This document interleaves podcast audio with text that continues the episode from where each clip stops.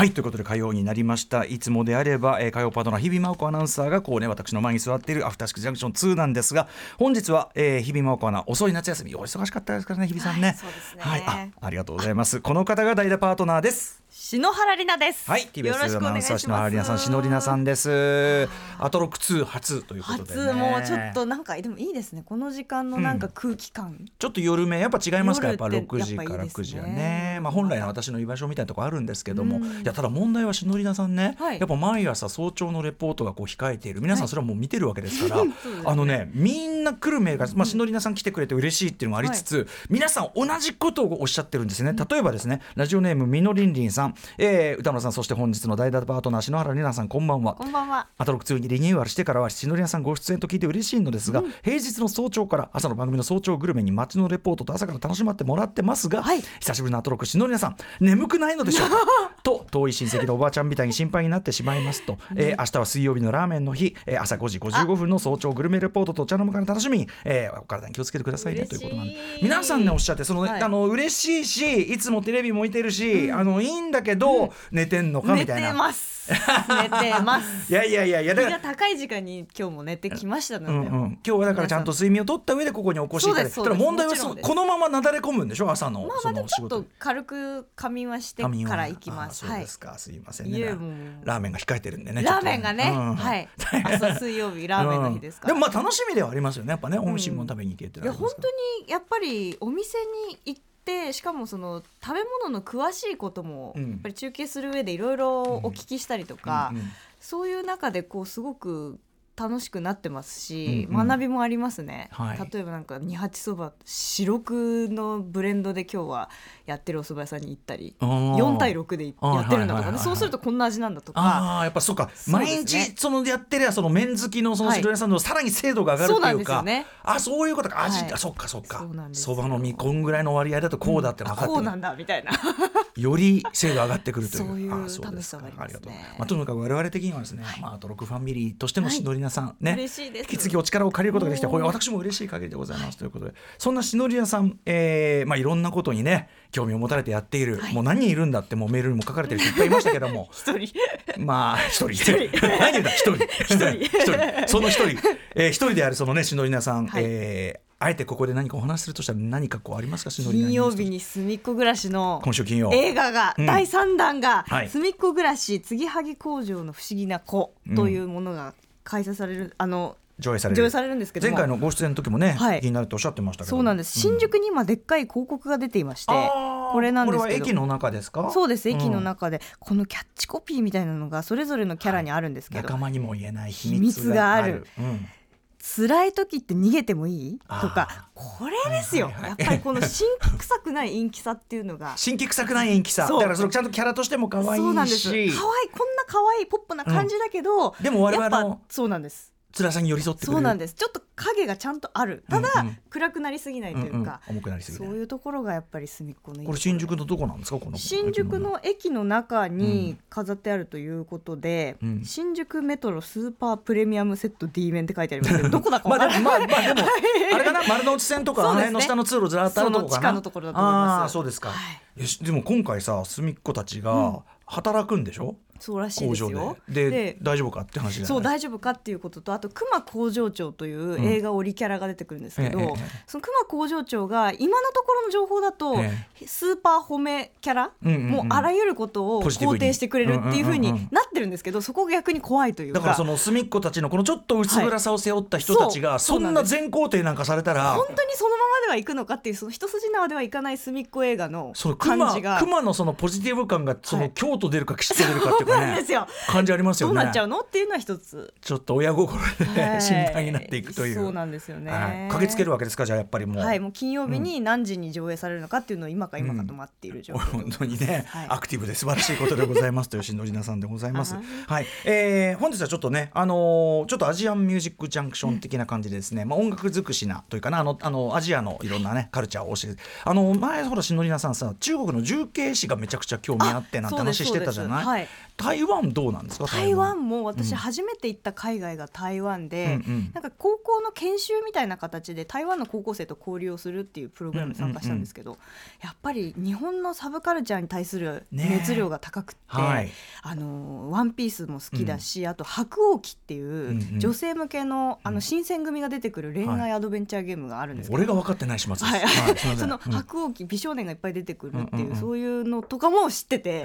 私ファンなのみたいな、もう私も知らないぐらいのそうなんですよ。っていうのを10年ぐらい前にすでに感じていたので、やっぱりありがたいですよねそういう。ねそうあの今日ねお越しいただくガウエンさんの「あの緑の歌」という作品の中でもすごいその日本の、まあ、ポップカルチャーへの憧れみたいなのがなんかこう、まあ、もちろんその細野さんの音楽とかそういうのはもちろん我々から見ても素晴らしいもんだけど、なんかこう東京へ憧れてみたいな。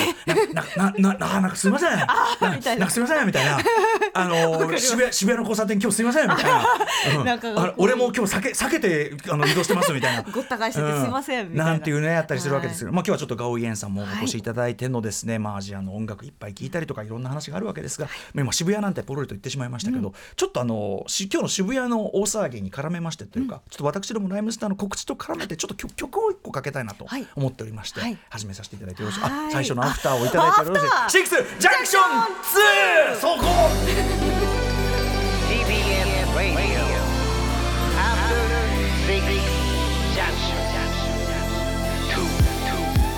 さみんな騒ぎな今夜 Tonight's the night Tonight's the night 一丁弾けていこうぜ Just like dynamite Dynamite さあみんな乗り込め今夜サウンドのタイムマシン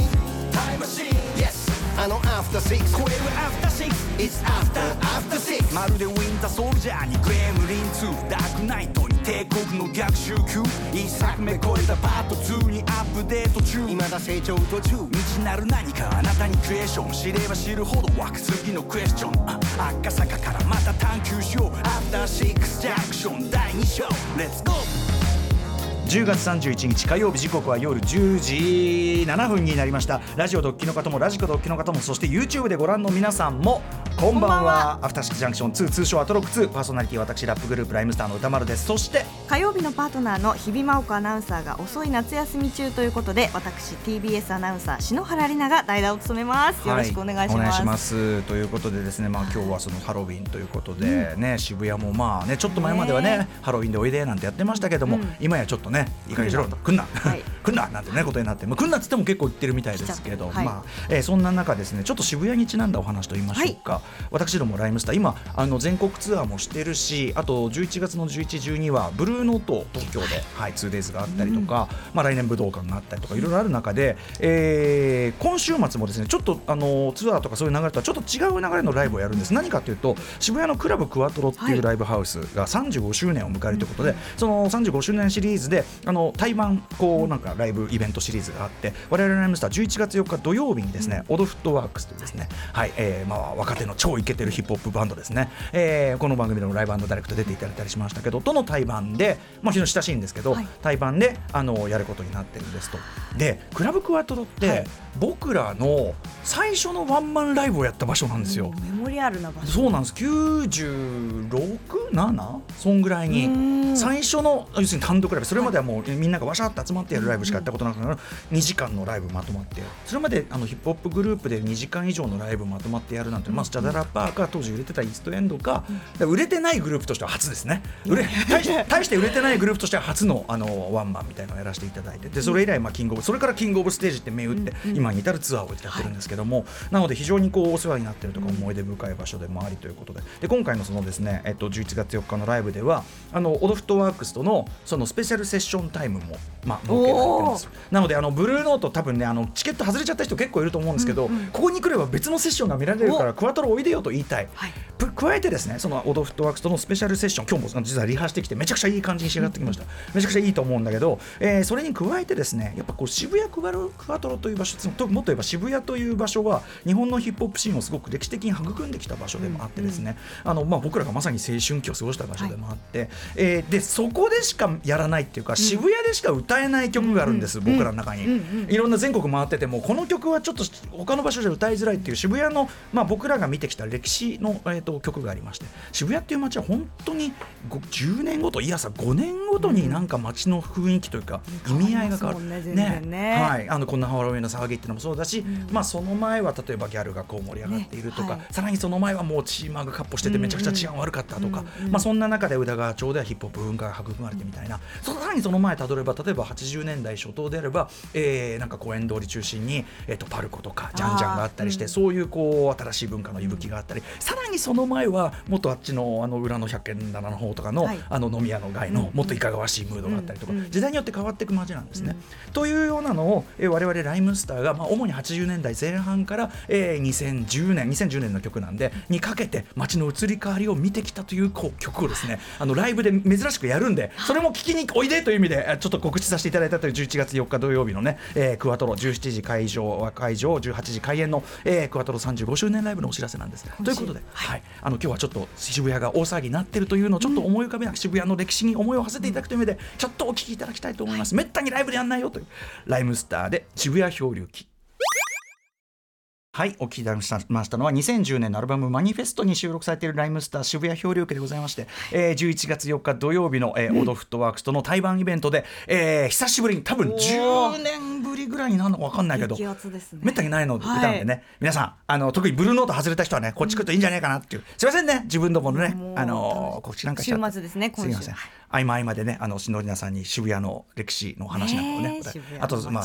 まあ、もう篠宮さんも渋谷遊びに行くなら渋谷って話をね。もうねいろいろこう複雑な感情が。そうだよね。まさにその感じ。愛情愛情入り混じる感じと歌ってみた曲でございます。お付き合いいただきありがとうございました。ということで本日のメニュー紹介いってみましょう。